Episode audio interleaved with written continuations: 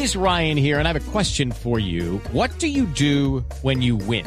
Like, are you a fist pumper?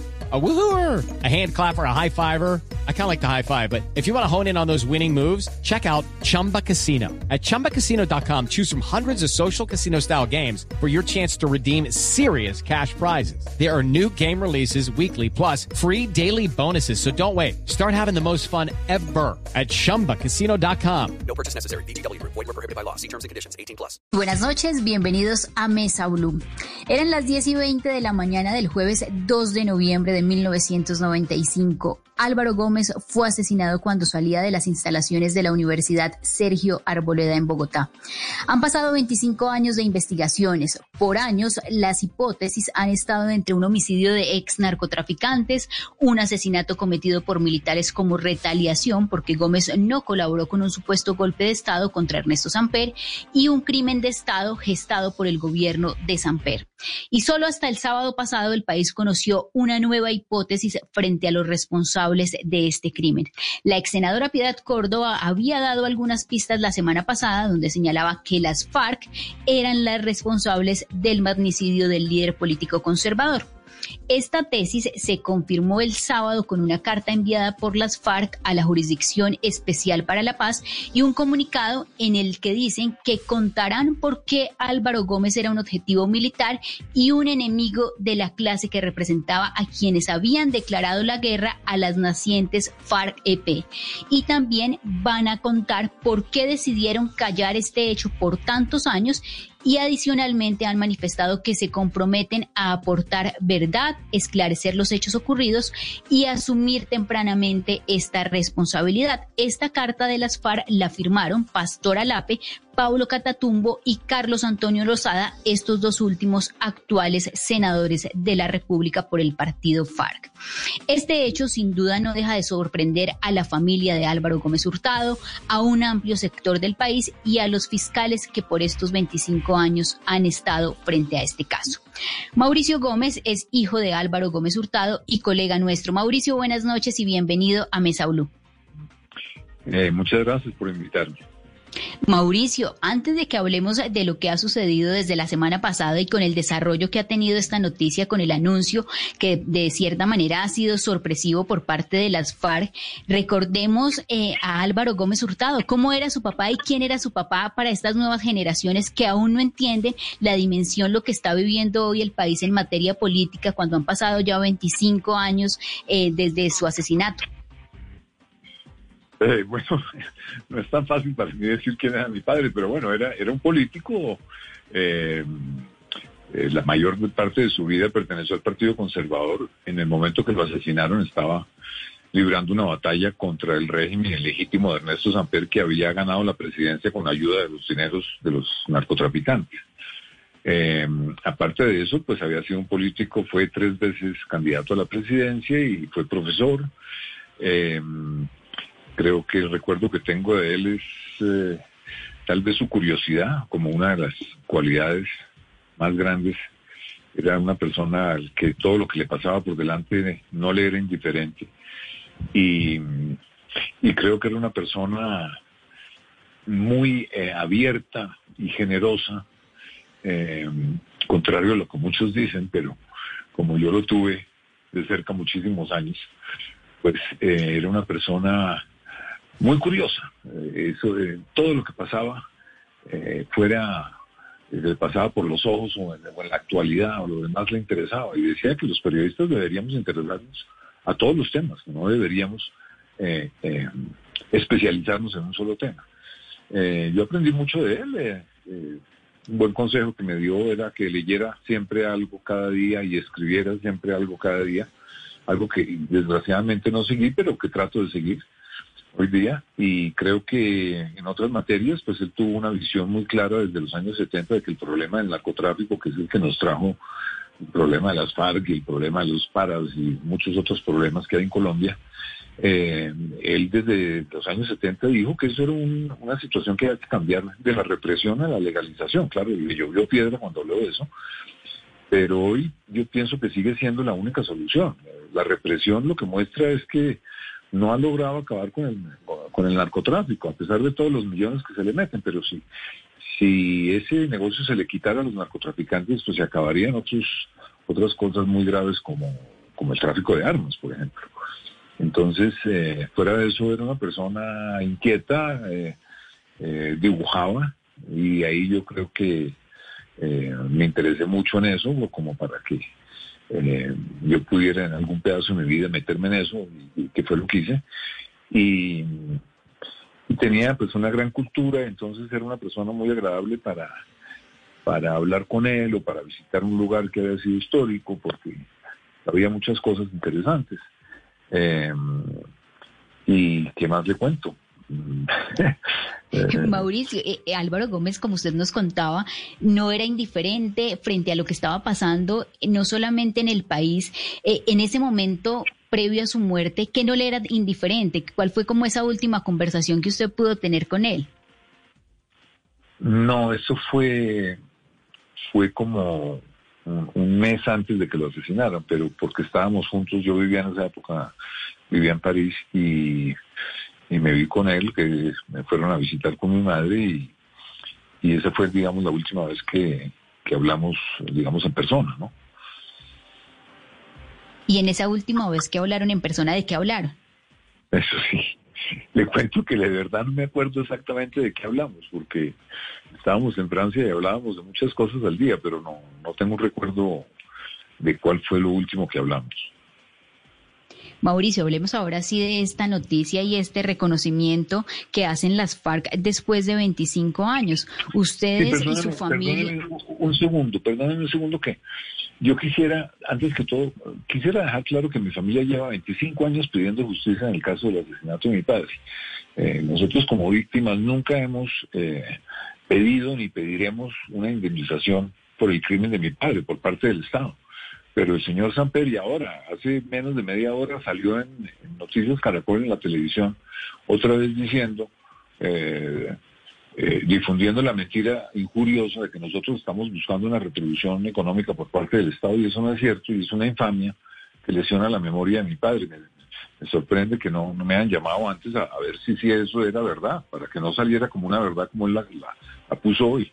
Es una, una mentira infame que, que terrible. Pues, eh, o sea, ustedes no, ustedes no están buscando ningún tipo de indemnización por parte del Estado. Pero ninguna, ninguno. Si la estuviéramos buscando, yo creo que mi padre saldría de la tumba a matarnos. Pero, pero además no tenemos ningún interés en esa, esa retribución. Nosotros creemos la verdad nomás. No, además pero perdóneme que la, la, la interrumpí. Tranquilo, Mauricio. La semana pasada, antes de que se conociera este anuncio por parte de las FARC, usted había escrito en el periódico El Tiempo, las víctimas de la violencia en este país y sus familias buscamos justicia y buscamos verdad, la justicia y la verdad. Pero ustedes y su familia se esperaban que 25 años después las FARC se atribuyeran el asesinato de su papá. No, pero para nada, para nada, porque ahí o sea, hay unas cosas eh, muy extrañas en esto y es, primero, eh, mi padre en el momento que lo mataron estaba librando una, una guerra contra el, régimen ilegítimo de Samper que ganó las elecciones con la plata de los narcos. Y le estaba pidiendo la renuncia, era la, primera persona que le pedía la renuncia a Samper. Eh, mi papá dijo, nadie lo está tumbando, pero no se puede quedar, no se puede quedar porque lo eligieron con la plata de los narcos. Y dos días después de eso lo mataron. Entonces, eh, lo que es rarísimo es que en ese momento, preciso momento que mi padre estaba, estaba, había puesto contra la pared a San Pedro, eh, las FARC hayan decidido matarlo. Eh, una cosa rarísima, porque en ese momento de mi país las FARC no, no estaban contando para nada, porque estaba el país con el rollo del, del, del 8000, del proceso 8000, eh, que era sobre el, pues, el ingreso del dinero de la mafia en, en la campaña de San Pedro que se probó que era verdad. Y, además porque las FARC no eran un grupo de sicarios, sino, sino un grupo revolucionario. Y un revolucionario lo que ejecuta, pues lo reconoce. Eh, no iban a reconocer que habían eliminado al principal enemigo de su revolución. Padre fue muy crítico de ellos. Pues eh, no lo iban a reivindicar, una cosa rarísima. Este sería el único crimen revolucionario de la historia que se hizo para no reconocerlo. Eh, entonces, ¿por qué las FARC se quedan calladas tanto tiempo? Eso es lo que queremos saber. Eh, 25 años, se quedan dormidos 25 años en, en, una amnesia y de golpe se acuerdan que sí que, que, que vamos a contar que lo mataron. Eh, todo, todo eso, eh, hay pues muchas preguntas. ¿Por qué lo mataron en ese momento? En ese momento que no estaba teniendo ningún enfrentamiento con las FARC ni nada de eso. Eh, ¿Por qué se callaron 25 años? ¿Desde cuándo esta señora que viene ahora a salir eh, con la luz de la, lo que ella llama la verdad? Eh, ¿Cuánto tiempo antes, de hace cuánto tiempo sabe todo eso? Eh, es que eh, las FARC nunca negaron los crímenes eh, por atroces que fueran cuando estaban en, las armas, no los negaron, ahora es lo contrario, ahora sí lo niegan. Lo, que, lo que está pasando es que las FARC se, se van a volver una franquicia de la impunidad, o sea que van a poder seguir achacándole crímenes a quienes no los han cometido para que la JEP saque sus conclusiones a partir de esas mentiras. Aquí, ve, aquí la gente se pregunta, ¿y por qué las FARC ha hecho eso? ¿Y qué ganan las FARC con eso? Pues hay, hay varias cosas que, se pueden especular ahí. Eh, esta jugada es una jugada eh, para, eh, muchos creen que es, es, es, como han quedado muy mal declarando ante la JEP, diciendo mentiras, diciendo que no reclutaron menores, que todo el país sabe que sí lo hicieron, pero ellos insisten en que no, que los niños llegaban allá solitos. Eh, entonces, eh, como han dejado un muy mal sabor esas declaraciones, porque todo el mundo sabe que son mentiras, están creando otra gran mentira para tapar esas pequeñas, eh, esa, ese montón de mentiras que ya dijeron y que la gente quede con la impresión de que, oye, vea, estos tipos empezaron a decir la verdad, qué buena gente. ¿eh? Entonces, eh, con eso balancean todas las mentiras que siguen diciendo sobre, sobre el reclutamiento de menores, la violación de niñas, el fusilamiento, el fusilamiento de niños, los abortos obligatorios, todo eso que niegan, eh, lo quieren compensar con esta gran mentira. Entonces, eh, esto, eh, aquí hay, ¿por qué? ¿Por qué están haciendo las FARC eso? ¿A, quién están, a quién están haciendo un favorcito? Pues el favorcito se lo están haciendo naturalmente a Ernesto Samper, ¿no? Eh, la, legita, la, legitimidad de este proceso de paz está centrada en la verdad. Pues eso es lo que nos dijeron. Y no ha habido verdad, ha habido mentiras. O sea, tanto en la JEP como en la Comisión de la Verdad. Entonces, a las FARC les importa un pito atribuirse un crimen atroz más. Eso, pues, porque, porque lo que se pactó en La Habana fue la impunidad, que no les va a pasar nada. Pueden declarar 100, 100 crímenes horribles y no les va a pasar todavía nada ni les va a pasar nunca nada.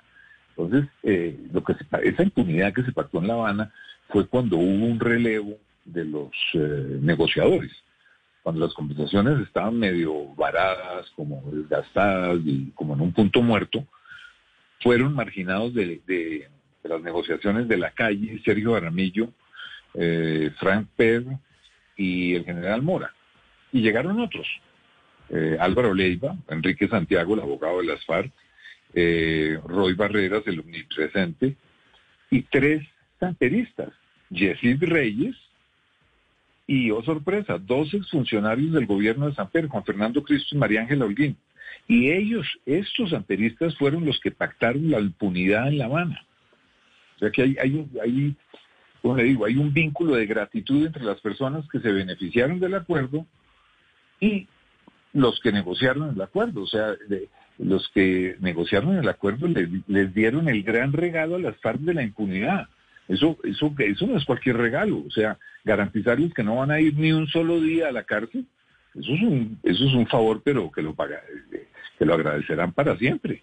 ¿no? Mauricio, o sea, es, de, es decir que que las FARC le están haciendo y le están pagando un favor a negociadores de paz, al expresidente Juan Manuel Santos, al expresidente no, Samper. Se lo están pagando, se lo están pagando derecho al expresidente Samper porque los que negociaron la impunidad, que son eh, Juan Fernando Cristo, Yesid Reyes y María Ángela Holguín, que estaban en esa, ellos son los, los samperistas y las FARC les sale a deber a ellos, pues nada menos que el regalo de la impunidad. ¿Cómo le parece? Pues es que eso, eso no es cualquier bobada. Entonces a ellos en este momento le están pagando eh, favor, favor con favor se paga. Ahora aquí el favor es inventar que ellos mataron a Álvaro Gómez y, y así el señor Samper queda libre de toda sospecha. Entonces, Pero Mauricio, eh, si, si las FARC no tienen pruebas contundentes para llevar a la JEP, ellos también van a perder todos los beneficios. Vamos a ver cuáles son las pruebas. Vamos a ver cuáles son las pruebas. Hay muchas cosas eh, raras en todo, en todo esto que han dicho, porque eh, en esa época, cuando mataron a mi padre, pues eh, eh, era ministro de Justicia eh, el señor Juan Carlos Esguerra, que fue un amigo de mi padre que lo acompañó en la constituyente, en la lista de la constituyente y todo lo demás. Él era el ministro de Defensa de San Pedro. Yo lo llamé ayer y le pregunté si después del asesinato de mi padre le habían llegado informes de inteligencia militar, inteligencia militar que es muy, muy filuda con relación a la guerrilla, pues por, razones obvias, por la larga guerra que hemos tenido. Y me dijo que no, que no le habían entregado ningún informe en el que hubiera ni siquiera sospecha, ni no estaba el nombre de las FARC para nada. Y, de otro lado, eso digamos desde el lado de la, de la legalidad, de la ilegalidad, hay uno de los criminales más nefastos de la historia del país, siniestro, fue, pero era un tipo muy bien informado, era Carlos Castaño, paramilitar que odiaba a las FARC y que sabía todo lo que pasaba en el país. Si él hubiera sabido que hubieran sido las FARC, inmediatamente las denuncia porque se, se detestaban a muerte. Entonces, ni en el bajo mundo ni en el alto mundo de la inteligencia militar se, tuvo la hipótesis de que, de que eso había sido hecho por las FARC.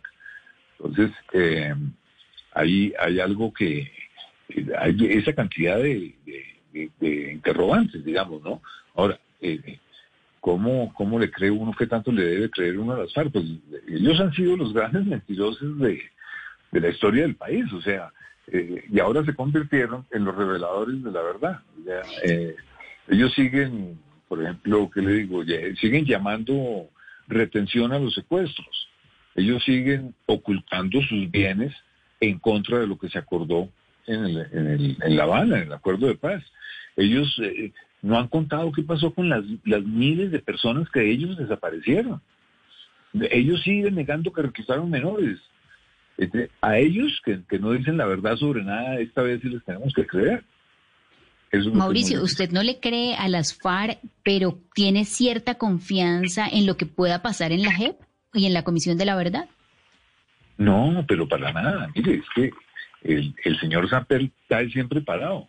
¿Y ¿Qué quiero decir con eso? Pues mire, por un lado, en la Comisión de la Verdad ya fue el señor Samper a contar la mentira de que la plata, cuando lo- del, del- de su campaña había, de, de la plata de los marcos se la habían metido a sus espaldas, lo cual es absolutamente falso.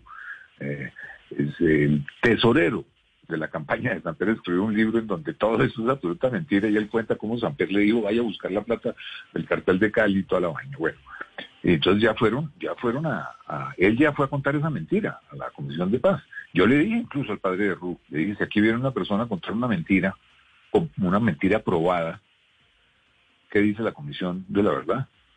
Dio un silencio y él dijo, no, pues eh, le tocaría a la Comisión de la Verdad reaccionar. Pues yo le llevé ese libro, ese libro que, es, que, desmiente todo lo que dice Samper, y no ha reaccionado. Ahora, también en, estos investigaciones de estos días, pues resulta que el padre de Ru fue funcionario del gobierno de Samper, entre una- uno de los detalles. Y otro detalle que ese sí nos encontramos fue hoy, resulta que la señora Patricia Linares, presidenta de la JEP, el marido de ella, fue consejero presidencial para la competitividad en el gobierno Samper. Por eso le digo que siempre sale muy bien parado. Mauricio, y ahora, Piedad Córdoba, ¿por qué se da en este momento y es ella la que empieza desde la semana pasada a dar estos indicios de que eran las FARC? Pasan unos días y ya hay esta decisión por parte de las FARC el sábado. Ella también va a asistir a la Comisión de la Verdad, pero ya también fue citada por parte de la Fiscalía. Sí, vamos a ver, no, este, este, ella pues es un personaje, no sé la gente si se acuerda pues de dónde es lo que ha hecho Piedad Córdoba aquí en este país, pero en un momento dado la vida de ella era parlamentaria de día y la ficha clandestina de las FARC por la noche, ¿no? No sé cómo se llama ese delito, pero tal vez se configura la traición a la patria, tal vez, pero ella, ella era eh, la, la agente de Chávez en Colombia, conocida en el mundo de la guerrilla como Teodora, en los eh, computadores de Raúl Reyes. Ella le pide a Raúl Reyes un día que entregue pruebas de la vida de los secuestrados. Y ella dice para catapultar a Hugo Chávez antes del referendo sobre la reforma constitucional en Venezuela. Y agrega, hay que soltar algo y entregárselo a Chávez en la frontera. Y que no sea Ingrid, que Ingrid está flaca, pero siempre fue flaca y no se va a morir de eso. Entonces, esta traficante de secuestrados en provecho de, un resultado de elecciones en otro país, no sé cómo se, se llame ese otro delito, eh, yo creo que no debe estar ni tipificado en el Código Penal porque a nadie se le ocurre semejante barbaridad de, traficar con secuestrados para ganar unas elecciones en otro país. Y bueno, recientemente pues ella está involucrada en los chanchullos que hubo en los contratos de comida en Venezuela con el señor Alex Saab, ella y su hijo, ¿no? Son los que han firmado eso. Eh, con el señor eh, Alex Saab, que era, es el testaferro de, Maduro. Y bueno, pues todos sabemos que Alex Saab, Samper y Piedad Córdoba forman parte de la comparsa del dictador Maduro. Entonces, esa, esa es, ese es el personaje pues que nos va a aclarar la verdad de la historia en Colombia. Mauricio, pero entonces, ¿por qué Piedad Córdoba? ¿Por qué las FARC y los que dice usted que le están haciendo este favorcito se guardaron y se esperaron tanto tiempo? ¿Por qué en este momento en el que está el país y en medio de esta coyuntura? ¿Por qué se da este hecho? Pues porque la, investigación sobre el asesinato de mi padre finalmente empezó a funcionar eh, después de 25 años y hay, nuevos indicios y, todo eso, y porque eh, quieren quitarle el caso a la fiscalía. Entonces, ya con el hecho de que las FARC eh, dicen que fueron los, los autores del crimen, pues la ley dice muy claramente que los crímenes cometidos por la, por la guerrilla eh, son competencia de la JEP. Entonces, están todos felices. Pues eh, Piedad, que es íntima de San Pedro. y y, y, claro, ese es un raponazo a la justicia ordinaria y ya, y liberan a San Pedro de todas sus, de todas sus preocupaciones y, seguirán pues esto, esta, esta figura que tienen, pues ellos pueden seguir eh, endilgándole delitos a los que no los cometieron a, varias personas o a cientos de personas y cientos de delitos. Así que esto es, pues esa fábrica que, que se ha creado de, de una fábrica de mentiras, pues. Mauricio, otra de las reacciones fue la de Horacio Serpa. Su hijo esta mañana en Mañanas Blue dijo que Horacio Serpa había llorado de felicidad al saber que las FARC se habían atribuido el crimen de Álvaro Gómez Hurtado y que él llevaba recibiendo palo injustamente más de 20 años por este tema tan absurdo. ¿Qué le responde a Horacio Serpa? Pues a Horacio Serpa le respondo lo siguiente. Recibiendo palo desde hace mucho tiempo, pero venga, le cuento, es que cada vez que uno se mete con, con eh, Serpa y, y Zampera aparecen unos vasos comunicantes entre la mafia y ellos, ¿no? Íntimos de todos los mafiosos en la época de, de Zamper. Eh, eh, invitaban a las colectas de dinero para la campaña a los narcotraficantes del cartel de Cali que daban Rolex en oro a los asistentes. Entonces, eh, pues, otra de las figuras, pues, fue una de las más conocidas, pero no la más importante, fue la monita retechera, a la que le mandaron matar el día que iba a, a, testiguar contra San Pedro. Es que en el 8000 hubo veintipico muertos, ¿no? Por cuenta de asesinatos, eh, que yo creo fueron todos del régimen. Eh, y entonces, pues, Ay, Dios mío, estos señores, eh, el señor Samper que sigue repitiendo el disco rayado de que fue a sus espaldas, que es una mentira gigantesca, porque todo el, pues el mismo tesorero de él lo desmiente, siguen repitiendo lo mismo y como eh, diciendo mentiras para volverlas verdad, como decir que nosotros estamos esperando una compensación económica del Estado. En cada vez que ellos hablan, dicen esa, esa, esa mentira. Entonces, ellos, eh, ¿qué tal? Que hay que ver el pedigrí que tienen con la mafia, estos tipos, ¿no? Es una vaina como para escribir varios libros. Eh, entonces, que no vengan a darse las de Martis cuando haya sido una de las fichas de los narcos en Colombia. Ahora se viene a, darse las de que por fin las FARC reconocieron, pero ellos son una podredumbre, son unos tipos pero nefastos los dos, mentirosos además todo el tiempo sigue mintiendo, sigue mintiendo. Samperio va a la comisión y en la comisión lo aplauden, en la comisión por meterles una mentira. Entonces, eh, que no vengan a ellos ahora a darse los desanticos. Mauricio, ¿y usted cómo está? Porque uno ve 25 años donde han estado las investigaciones y es también con este tipo de noticias revivir sin duda el dolor, porque han sido 25 años de no tener a su papá. Sí, eh, desgraciadamente uno desarrolla como una, como que, como se podría decir, como una costra contra todas las injusticias. Esto, pues el proceso ha sido la historia de un de una desviación de la justicia total. Cada vez que nombraban un fiscal, le daban todo el, expediente para que se lo leyera, apenas se lo leía, se lo quitaban y se lo daban a otro así para dilatar todo. Y bueno, 30 mil jugadas que han pasado, eh, se robaron del expediente todo lo que tenía que ver con, eh, con las armas, o sea, con, con qué armas se utilizaron, todo lo demás. Alguien nos dijo alguna vez, sigan las armas, sigan las armas, que por ahí es la vaina y de golpe se desaparecieron en la fiscalía de todas las páginas que tenían que ver con eso y el levantamiento de cadáveres. Eh, bueno, ha habido toda clase de irregularidades en la fiscalía. Eso, ha sido, eh, sobre todo, el último, Montealegre. Ese, ese fue pues, el gran bandido. Ese fue el que no dejó, dejó adelantar absolutamente nada. Ese fue el señor que, no, que le dio contratos en la fiscalía a los que votaron por él en el Consejo de Estado. Ese es otro delito. ¿Y ese tipo por qué no lo pusieron preso? yo creo que fueron cinco o cuatro puestos eh, que le dio a los a los eh, eh, del Consejo de Estado que habían votado por él. Una vaina completamente inmoral. Ese tipo se la, todavía lo entrevistan. Es un verdadero bandido. Pero bueno, no hablemos de todo eso, pero eso forma parte de todas las experiencias negras que hemos vivido, que hemos vivido durante este proceso que ha sido más chueco que el diablo. Entonces, y Mauricio, con, estas. Y Mauricio, con el actual fiscal Francisco Barbosa ya casi ocho meses en el cargo, ¿ustedes qué esperan? ¿Que no se dejen eh, quitar de cierta manera el proceso que se, se adelanta en la fiscalía? Pues yo creo que ahí me parece que va a ser como una patada de ahogado del lado nuestro porque, porque claro que faltará un tiempo para que aprueben las, las pruebas de la FARC entonces, eh, y, en ese periodo, pues podría hacer algo la, fiscalía, pero eh, estos, estos van de afán, estos van a pegarle el raponazo y que no siga la fiscalía investigando. Y ellos eh, se declaran culpables y se acabó, se acabó todo. Entonces se acabó incluso que lo que hayan declarado de lesa humanidad, que quería decir que no, no prescribe la investigación, eso también se acaba. Es que son todos los beneficios, los que ellos tienen. Entonces, eh, vamos a ver qué pasa, vamos a ver qué tan serias son las famosas pruebas de las que hablo.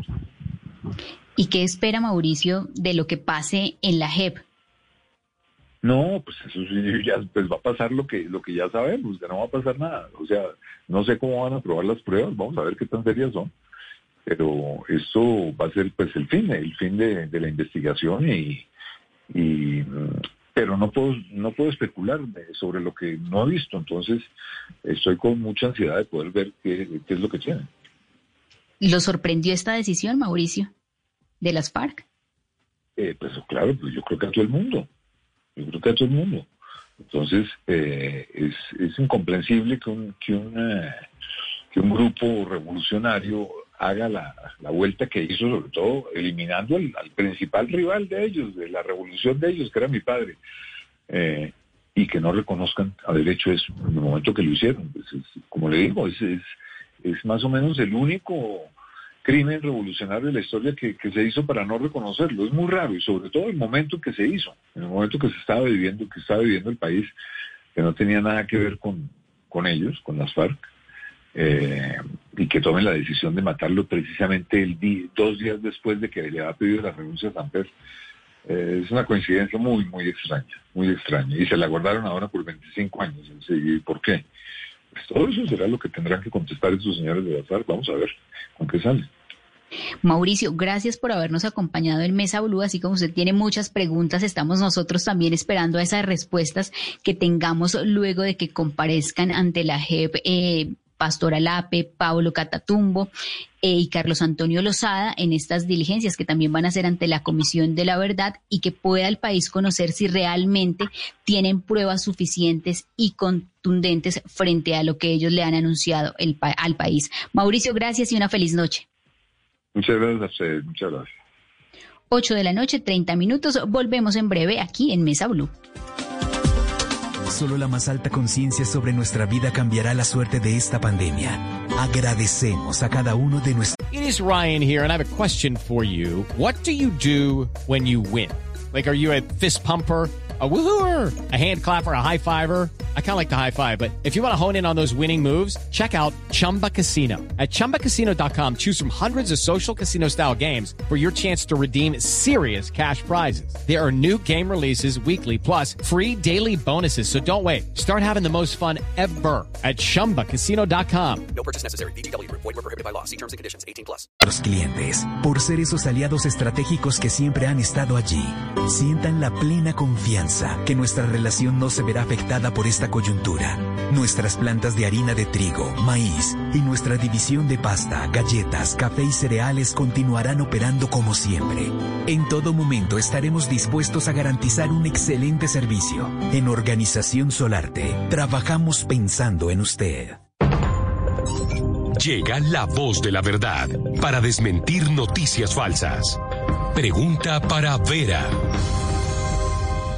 Publicaciones en redes sociales recomiendan no aplicarse la vacuna para prevenir el COVID-19 porque supuestamente se implantaría un microchip creado por el multimillonario Bill Gates para vigilar a la población mundial. ¿Esto es cierto o falso? Esta información es falsa. Bill Gates, a través de su fundación, ha realizado grandes donaciones para financiar investigaciones orientadas al desarrollo de la vacuna contra la COVID-19. También promueve investigaciones relacionadas con la identificación digital pero esto no tiene relación alguna con la implantación de microchips ni con la vacuna. El contenido de estas publicaciones que circulan en redes sociales manipula la información para generar confusión. Escucha la radio y conéctate con la verdad. Una iniciativa de Blue Radio en unión con las emisoras que están conectadas con la verdad.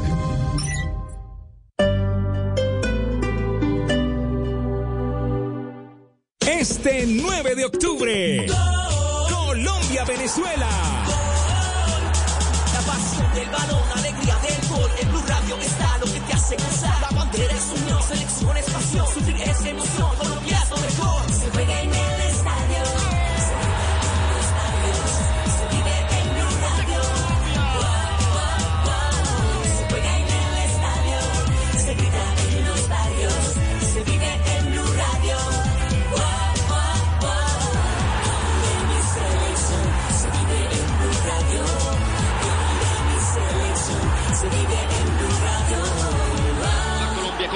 Colombia-Venezuela en Blue Radio, con el mejor equipo deportivo de la radio y la televisión. Blue Radio, BlueRadio.com. Nacimos para ser felices, no para ser perfectos. Blue Radio.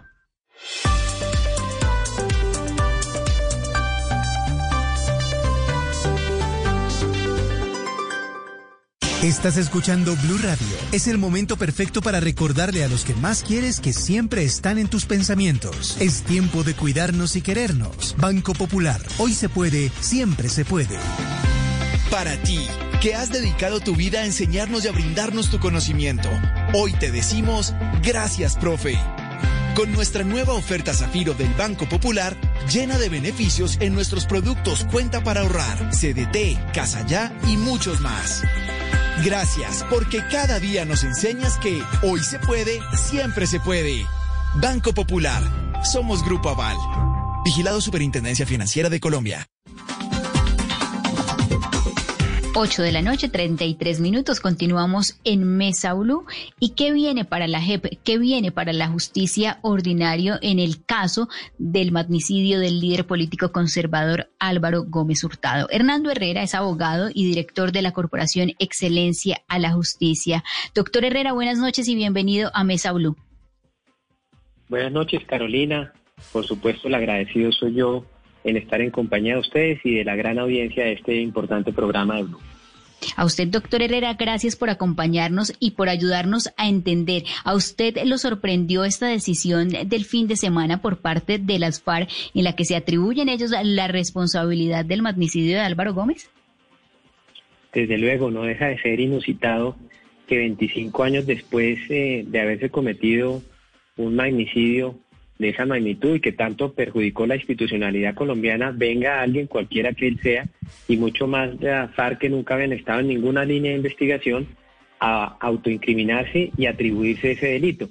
Por supuesto, estará por verse cuáles eh, las pruebas o las pruebas que ellos pretenden hacer valer para corroborar ese hecho, porque no se trata simplemente de decirlo, sino también de poderlo probar. Doctor Herrera, si por ejemplo este, ellos no estaban en ninguna línea de investigación en estos 25 años, ¿de qué manera va a operar uno lo que pase en la Jurisdicción Especial para la Paz y otro en la justicia ordinaria? Es muy importante esa pregunta, Carolina, por lo siguiente. Eh, la manifestación surtida por los excomandantes de la FARC este fin de semana no tiene la potencialidad de eh, quitarle la investigación del caso Álvaro Gómez a la Fiscalía.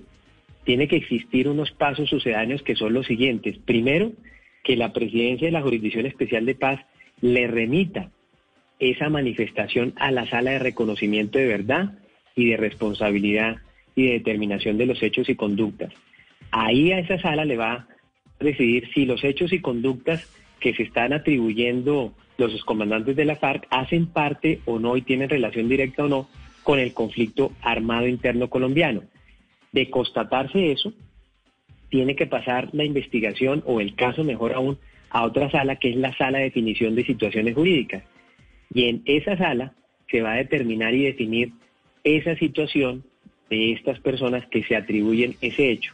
Solo en caso de que esas dos salas ratifiquen es cuando eventualmente podría disputar la Jurisdicción Especial de Paz esa investigación del caso Gómez Hurtado a la Fiscalía General, que entre tanto puede seguir avanzando en la investigación. Es decir, que no estaríamos eh, frente a un choque de trenes, sino quizá a una colaboración mutua de la JEP y la Fiscalía en aras de esclarecer lo que estudió. En este primer ciclo, en este primer momento, por así decirlo, podemos hablar de esa colaboración recíproca, mutua.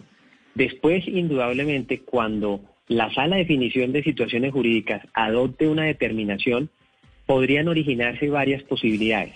Si la sala de definición de situaciones jurídicas encuentran que lo que se, señala o se manifiesta por los excomandantes de la FARC no es cierto, la investigación vuelve al punto, toda ella sin ninguna complicación, a la Fiscalía General de la Nación. Pero el problema que podría surgir es si la Jurisdicción Especial de Paz, vía esa sala de, definición de situaciones jurídicas, manifiesta que ella es la competente para conocer el caso. Porque en esa situación, si tanto la Jurisdicción Especial de Paz como la Fiscalía insisten en que cada una de ellas es el órgano competente para adelantar esa investigación, vendría un choque de competencias. ¿Quién dirime ese choque de competencias? La Corte Constitucional. Doctor Herrera, y por ejemplo, frente a las pruebas, si las FARC y estos tres integrantes de la exguerrilla que firman esta carta solamente tienen un testimonio, no hay documentos, se han conocido hoy algunos cruces de cartas de hace varios años de tiro fijo, pero no hay más pruebas. ¿Son suficientes con el testimonio por parte de estos tres exintegrantes de las FARC? En materia jurídica hablamos de varios tipos de pruebas y por supuesto la prueba testimonial, la prueba del dicho, tiene que estar sobre todo para darle más potencialidad con pruebas de otra índole. Por ejemplo, que pudiera establecerse la verificación completa de la participación de la FARC vía el conocimiento de los hechos, del traslado en el, en el carro que tenía el doctor Gómez Hurtado, de la planeación del operativo, de cómo eventualmente se produjo el homicidio. No se trata meramente de un dicho ni de unas comunicaciones que se pueden surtir si no se desprende claramente esa obligación. Por supuesto, aquí lo que toca es confiar en la institucionalidad, ya bien sea en el caso de la Jurisdicción Especial de Paz o en el caso de la Fiscalía General de la Nación, para llegar al fondo de este magnicidio, como lo han sido absolutamente en todos. Todavía es la duda que tiene el país sobre quién mató a Jorge Eliezer Gaitán realmente, sobre cuáles son las condiciones de modo, tiempo y lugar y todos los actores que produjeron el magnicidio de Luis Carlos Galán. Porque esas muertes, la muerte de cualquier persona es importante, es fundamental establecer qué fue lo que pasó, pero mucho más cuando se trata de líderes políticos. Y, por ejemplo, ¿cuáles van a ser esas consecuencias jurídicas, doctor Herrera, si las pruebas, por ejemplo, para los exintegrantes de las FARC no son suficientes? Y aquí hay otro actor y es Piedad Córdoba. La Fiscalía también la llama a rendir testimonio por este caso. Ella dice también que va a ir a la Comisión de la Verdad, pero en el caso de las FARC y de Piedad Córdoba, ¿cuáles serían las consecuencias jurídicas? En el caso, en primer lugar, Carolina de la doctora Piedad Córdoba, a mí me llama todavía más poderosamente la atención. Y desafortunadamente nosotros tenemos que pensar y preguntarle a ella directamente por qué tiempo después de conocer ese hecho, siendo además ella senadora de la República como lo fue durante largo tiempo, no reveló eso. Los ciudadanos estamos obligados a denunciar cualquier hecho delictivo. Por supuesto, los funcionarios públicos aún más. Tendrá entonces que decir y, contestarle a la justicia, a la senadora Piedad Córdoba, por qué en este momento lo está haciendo. Y me pregunto yo, si lo está haciendo para que se le otorguen los beneficios jurídico-penales que se prevén en la justicia transicional y si lo está haciendo para evitar y, que se le conceda la garantía de no extradición, ahora que precisamente se habla de los posibles y presuntos nexos, no solamente que ella tiene con el régimen dictatorial de Maduro, sino con el tenebroso Alex Saab. Y para los exintegrantes de las FARC, ¿qué consecuencias jurídicas tendrían? Ellos tienen un compromiso fundamental, que es el basamento, el fundamento de la Jurisdicción Especial de Paz. Y es que para ganarse ese tratamiento especial en materia penal es necesario aportar verdad, verdad plena para reparar a las víctimas y garantizar precisamente la no repetición. Si se demostrara, como lo han dicho los fiscales, cito al doctor Alfonso Gómez Méndez, cito al doctor Mario Iguarán, cito al doctor Alfonso Valdivieso, al doctor Luis Camilo Osorio, si se detectara que ellos se están eh, eh, autoincriminando de un hecho que no cometieron, las consecuencias son exactamente las mismas de negar un hecho que se les esté imputando por parte de esa justicia transicional. Este caso en la Jurisdicción Especial para la Paz, doctor Herrera, puede convertirse en esta gran prueba de fuego para quienes han venido pidiendo celeridad en los casos y decisiones concretas eh, por parte de la JEP.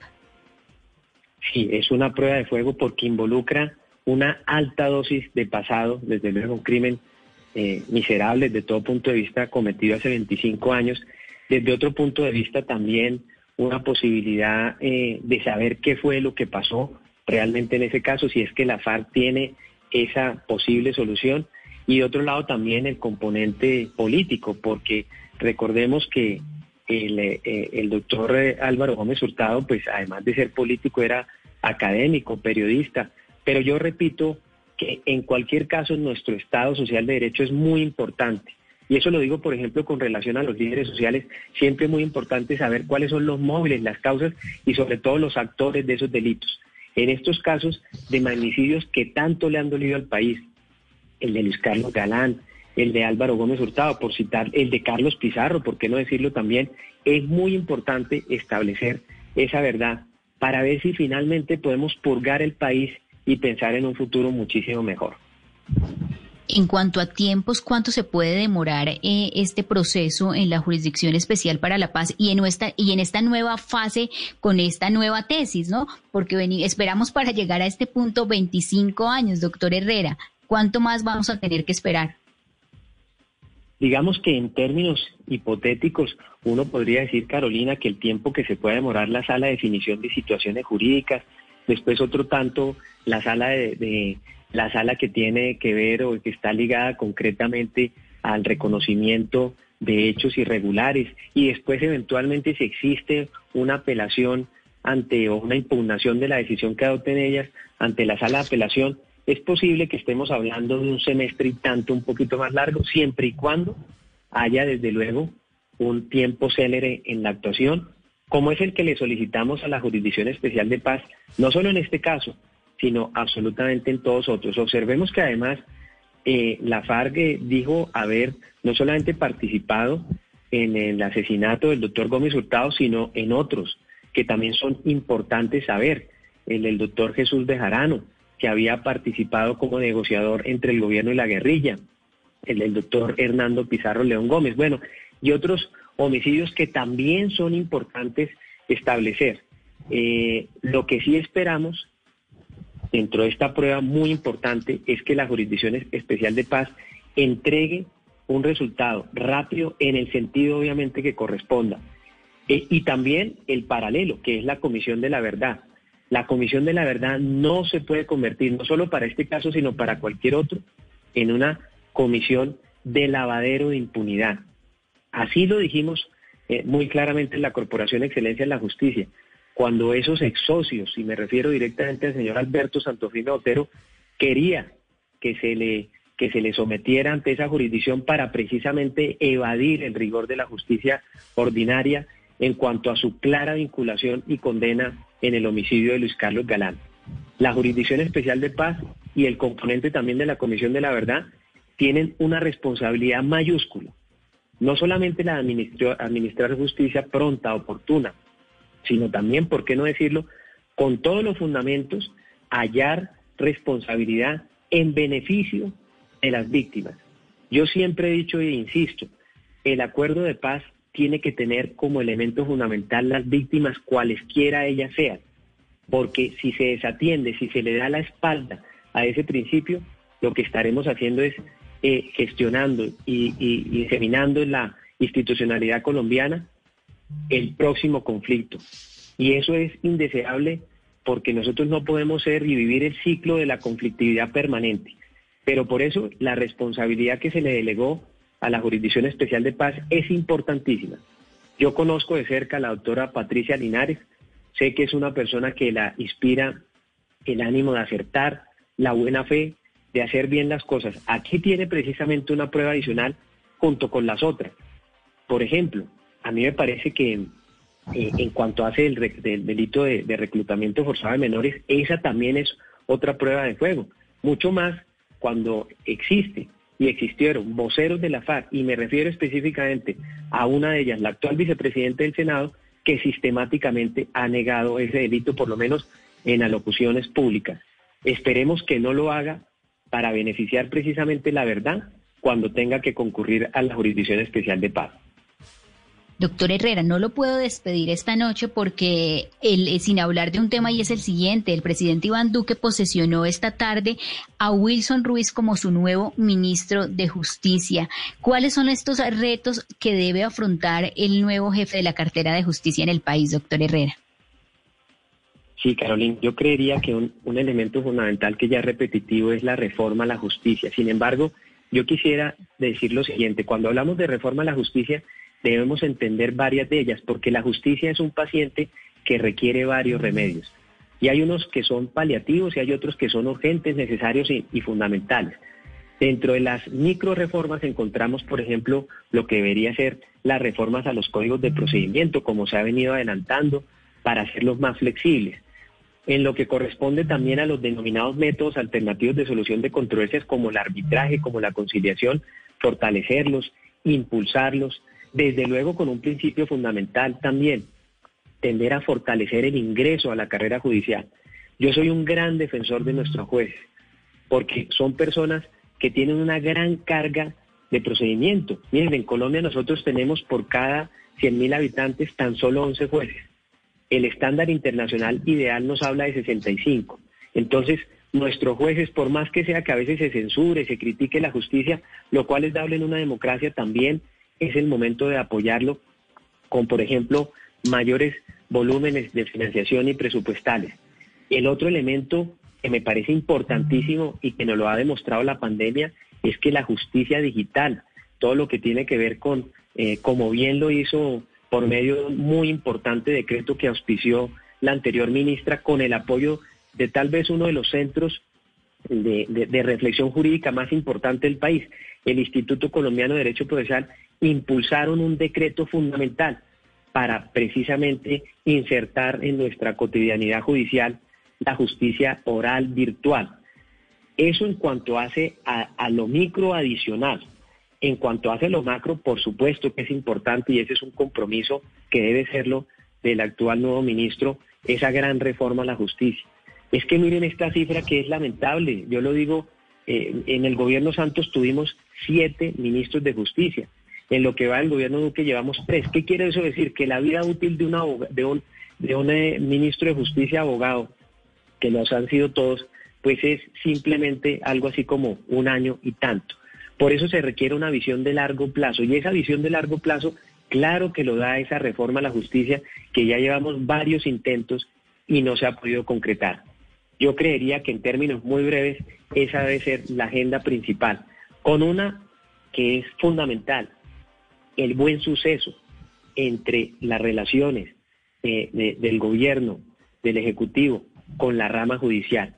En una institucionalidad, por supuesto que los poderes públicos pueden censurarse, pero siempre bajo un principio armónico de colaboración.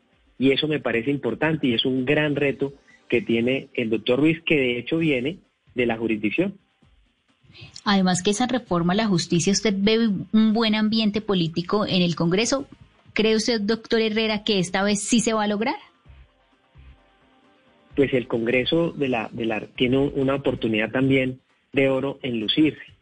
Yo creo que la Constitución del 91 generó para los que somos partidarios, yo hice incluso parte del movimiento de la séptima papeleta, creo que es una Constitución progresista, eh, que reconoce además derechos fundamentales, colectivos de las minorías. Pero si hablamos de justicia, que, que se introdujeron importantes cambios, se creó la Corte Constitucional, se creó la Fiscalía General de la Nación, hay que también acentuarla a nuestros tiempos. Y eso implica, por ejemplo, presentar la reflexión. Si la rama requiere o no más presupuesto, yo soy un convencido que sí lo requiere. Si es conveniente o no para las altas cortes tener facultades electorales, y, el problema no es que lo hagan bien, mal o regular. Yo soy testigo de, hecho y cercano cómo las altas cortes y, por ejemplo, el Consejo de Estado, la Corte Suprema de Justicia, cumplieron en tiempos, además, idóneos, con probidad los escenarios que hicieron de escogencia de sus candidatos a la Procuraduría. Pero mi reflexión no es si lo hacen bien o mal, vuelvo y repito.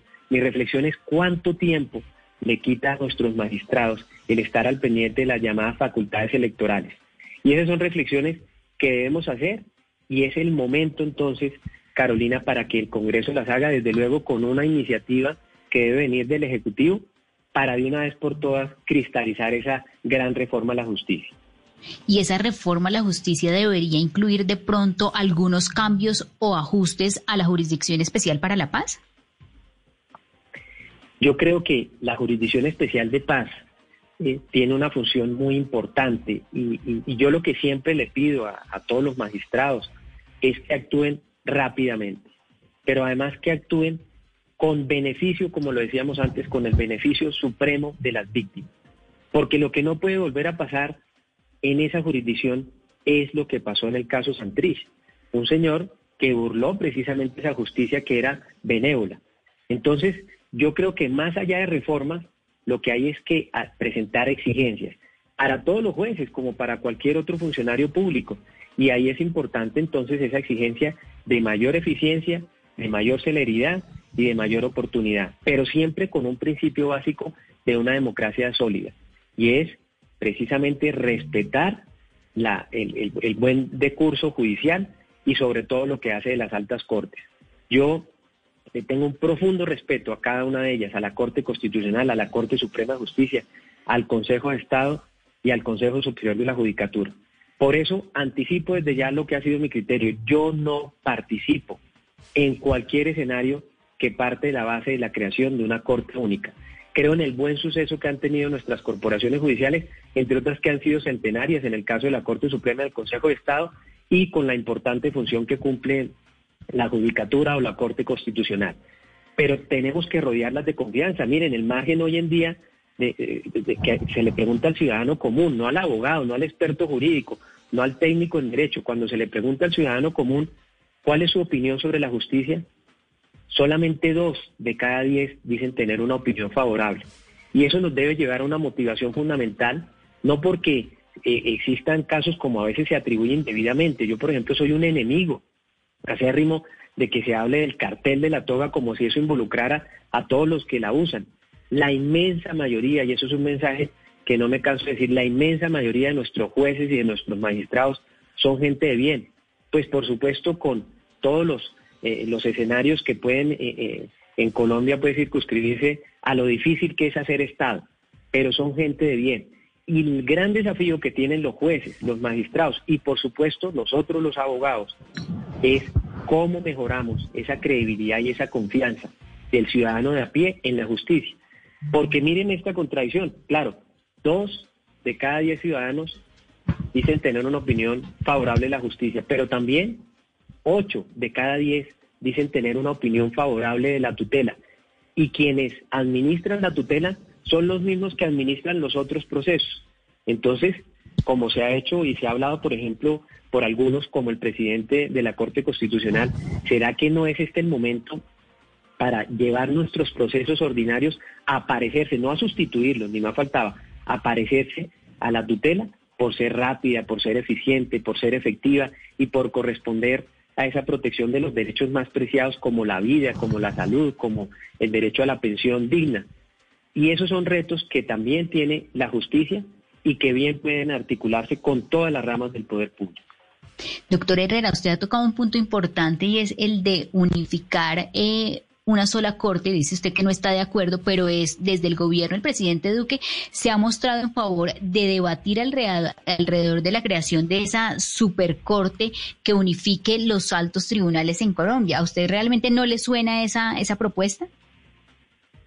Yo le oí esa, esa, incluso en una, en un debate, si mal no recuerdo, le oía cuando era candidato al hoy presidente Duque esa manifestación eh, después, eh, el mismo gobierno nacional, eh, lo sé porque he conocido de cerca los dos proyectos de reforma a la justicia, tanto el que presentó la exministra Gloria María Borrero como el que presentó la exministra Margarita Cabello. Y en ninguno de ellos dos se hablaba de corte única. Se hablaba de pronto de algunos elementos de unificación jurisprudencial que podrían ser benévolos para eliminar lo que se denomina el choque de trenes pero ello sin quitarle, como yo lo creo, la autonomía que debe tener cada una de esas altas corporaciones judiciales. Es que eh, eh, fijémonos en lo que hace cualquiera de ellas. Eh, el, reto de la, de la Corte Suprema de Justicia, la Corte Suprema de Justicia fue tan ejemplar, por ejemplo, que vertebró todos los congresistas que estaban aliados al narcotráfico en el, en el denominado proceso 8000. ¿Qué no decir del Consejo de Estado que igualmente también eh, le ha generado la muerte política o la pérdida de investidura a muchísimos congresistas, centenares, por precisamente circunstancias irregulares. ¿Qué no decir de la Corte Constitucional colombiana garante de esos derechos fundamentales? Entonces, recuperemos lo bueno que hacen esas corporaciones, que así yo lo creo, y por eso soy un defensor de la forma como hoy en día están conformadas. Claro, con unos ajustes que se pueden hacer en cuanto a los procedimientos, para, desde luego, tratar de facilitar su interacción en beneficio de la justicia. Doctor Herrera, entonces, que este sea el tercer ministro de Justicia del gobierno Duque que logre sacar adelante esta reforma a la justicia en el Congreso de la República. Esperemos que así sea. Sí, es que la estadística que citábamos antes es compleja. Siete ministros de justicia tuvo eh, el gobierno Santos, tres lleva el gobierno Duque. Es es una, es una estadística que además nos debe servir de base, de fundamento y que es importantísimo para establecer lo siguiente. Yo me acuerdo que en determinado momento ese Ministerio de, Justicia pasó a ser un apéndice del Ministerio del Interior, denominado también en su momento el Ministerio de Gobierno. Y, y muchos pedimos que se reviviera porque hay que ver ese ministro no solamente en la función tan importante que cumple frente a todas estas iniciativas, sino que yo creo que debe ser un buen canciller, por supuesto, en, el término amplio de la palabra, un buen canciller del gobierno ante las altas cortes, para gestionar una mayor interlocución institucional, que es un elemento importante. Vemos que en este momento en el país, dadas las, las encuestas, claro, por la pandemia, por tanto escenario, la polarización política, vemos ahorita unos niveles preocupantes en cuanto a la institucionalidad, lo que nos corresponde a los que creemos en el Estado Social de Derecho, a los que no nos casamos con la anarquía, a los que no nos gusta la dictadura como el espejo que estamos viendo al lado es precisamente a fortalecer las instituciones que tenemos. Y por eso yo me la juego por nuestras altas cortes. Doctor Herrera, gracias por habernos acompañado esta noche aquí en Mesa Blue. Carolina, como decía al principio, de verdad el agradecido soy yo. Es para mí un inmenso placer estar con ustedes en este programa tan importante, en esta emisora tan prestigiosa y por supuesto con el agradecimiento vitalicio a los amplios oyentes que ustedes tienen y que nos estaban escuchando. Doctor, gracias. 8 de la noche, 59 minutos. Gracias a ustedes. Feliz inicio de semana. Nos vemos mañana, 8 en punto, aquí en Mesa Blue. Lucky Land Casino asking people what's the weirdest place you've gotten lucky. Lucky? In line at the deli, I guess? Aha, in my dentist's office. More than once, actually. Do I have to say? Yes, you do. In the car before my kids' PTA meeting. Really? Yes. Excuse me, what's the weirdest place you've gotten lucky? I never win and tell. Well, there you have it. You can get lucky anywhere playing at LuckyLandSlots.com. Play for free right now. Are you feeling lucky? No purchase necessary. Void where prohibited by law. 18 plus. Terms and conditions apply. See website for details.